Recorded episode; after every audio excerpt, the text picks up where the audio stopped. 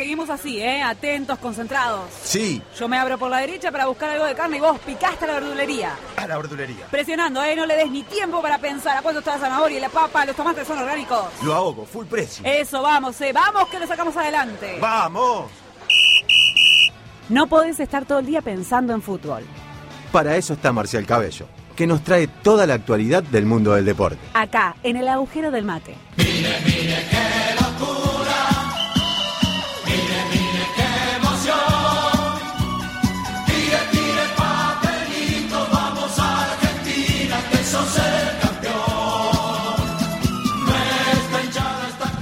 Tiren, tiren papelito. Qué linda canción esa, muy divertida, muy amena. Esto significa que está en contacto telefónico eh, el deportólogo de este equipo, el hombre que eh, más conoce la cuestión este, deportiva en el colectivo y le doy la bienvenida. Marcial Cabello, ¿cómo te va? Pero muy buenos días, ¿cómo le va? ¿Cómo andan todos? Bueno, nada, un gusto y, y la presentación, demasiadas palabras. Te vengo Demasiadas- siguiendo. Demasiadas palabras. Te vengo siguiendo en el, en el Twitter, estás eh, encendido, estás prendido fuego. Decís, no hay un solo partido aburrido, feo. Eh, No hay es- un solo partido aburrido. ¿Viste? Es No, te- no te- hay. lo- Eh, no hay. Es más, eh, nada, eh, uno solo que el otro día vi que de una selección más o menos, ya me pierdo porque son tantos los que veo que, que me pierdo, de, de una selección que uno esperaba un poco más y que se tornó de alguna manera aburrido, pero después Sí, no hay. Es más, tú- es más, el de Argentina, uno lo ve por uno lo ve por como argentino y demás. Es cierto que Argentina jugó bien, pero fue un partido aburrido. En líneas generales. Por la tenencia, claro, exacto. Sí, fue un partido, a ver, con un equipo que no, digamos, enfrentamos un equipo que no propuso, que jugó a no proponer absolutamente Totalmente, nada. totalmente. Entonces, cuando uno, cuando uno mm, propone y el otro no propone, se hace un partido de alguna manera monótono, aburrido, eh, que tuvo pocos goles, que po- tuvo pocas situaciones, porque tampoco es que tuvimos un montón de situaciones de gol.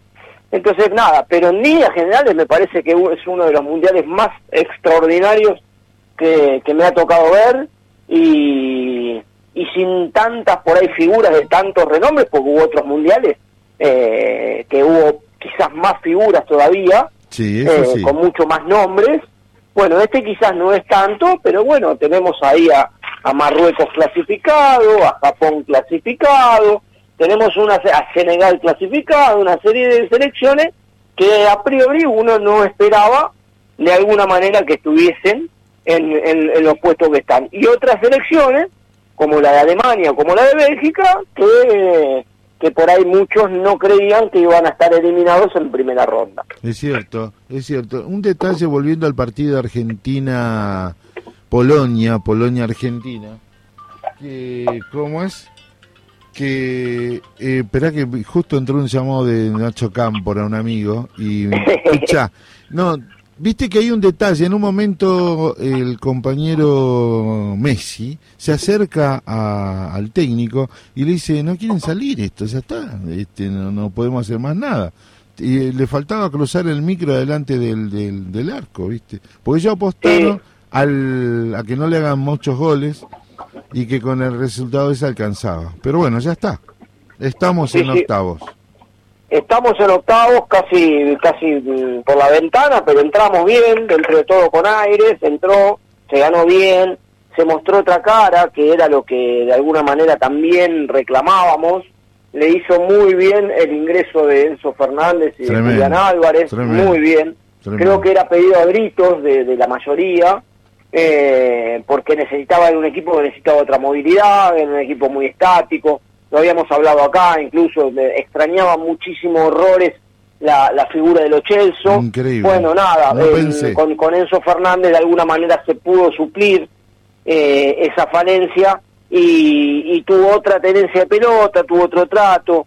Eh, no hubo puntos bajos, quizás mm, si me dicen a mí, de- dentro de la media, por ahí el, el primer tiempo de Depor y algo de Acuña, eh, pero después no hubo puntos bajos, realmente no hubo puntos bajos. Y los que Entonces, entran, bueno, hace, hace que permite que eso, más la llave que se abre, permite tener una cierta ilusión que hasta hace cuatro o cinco días atrás no la teníamos. exacto. ¿Cómo juegan? Eh, muy bien el punto. ¿Cómo juegan las llaves, no? Porque ahí eh, eh, yo pondría un manto de sospecha sobre la derrota de España, por ejemplo. Pero yo creo que, a ver, yo creo que Luis, Luis, Enrique tiene de tonto lo que yo tengo de tatengue. eso punto número uno. es decir, nada, absolutamente nada. si fuera yo Luis Enrique, mm, hubiera hecho más o menos lo mismo. Yo no sé si fueron a no ganar la verdad que no, no puedo poner las manos en el fuego si fueron a hacer eso.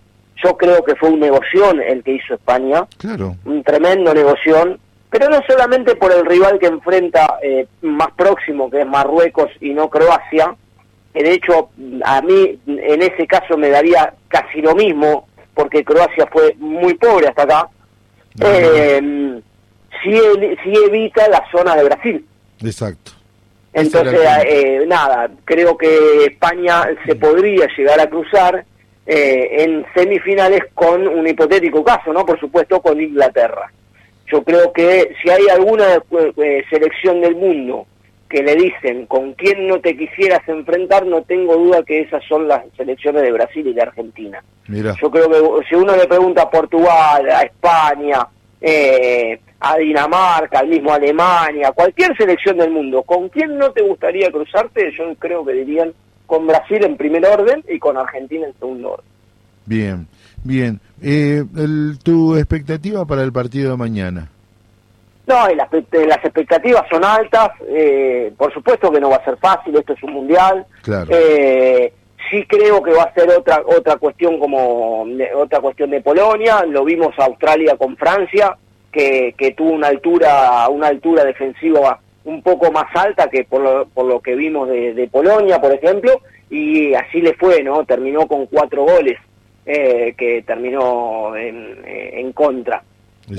habrá que ver si salen eh, a, jugar de la misma manera o habrá que ver si esa altura defensiva termina siendo una altura defensiva baja y priorizando algún contragolpe. Eso, bueno, se, verá a partir de mañana. Creo que tienen otras características, creo que tienen otras intenciones, creo que son más ingenuos en algunas cosas.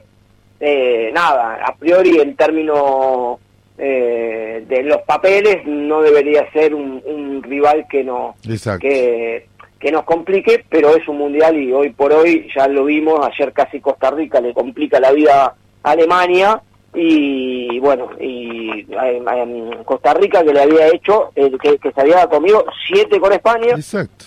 España que había empatado con Alemania y Alemania que solamente le gana 4 a 2 a Costa Rica. Bueno, un mundial así. Y arranca perdiendo. Que, que, estamos viendo y bueno, nada, ahora veremos qué pasa con, con, con los últimos dos partidos que quedan en el día de hoy. Eh, perdón, cuatro partidos que quedan en el día de hoy y, y ya cerramos y ya cerramos el mundial. Bien, yo le mandé un material ayer a usted por privado. Eh, que me gustaría, después de que termine el Mundial, ya con los resultados en la mano, pero le vamos a adelantar acá a nuestro equipo y a, y a nuestros oyentes que vamos a estar hablando del manejo y la discusión de los medios de comunicación argentinos que están en el Mundial, sobre el Mundial y sobre los derechos del Mundial, ¿no?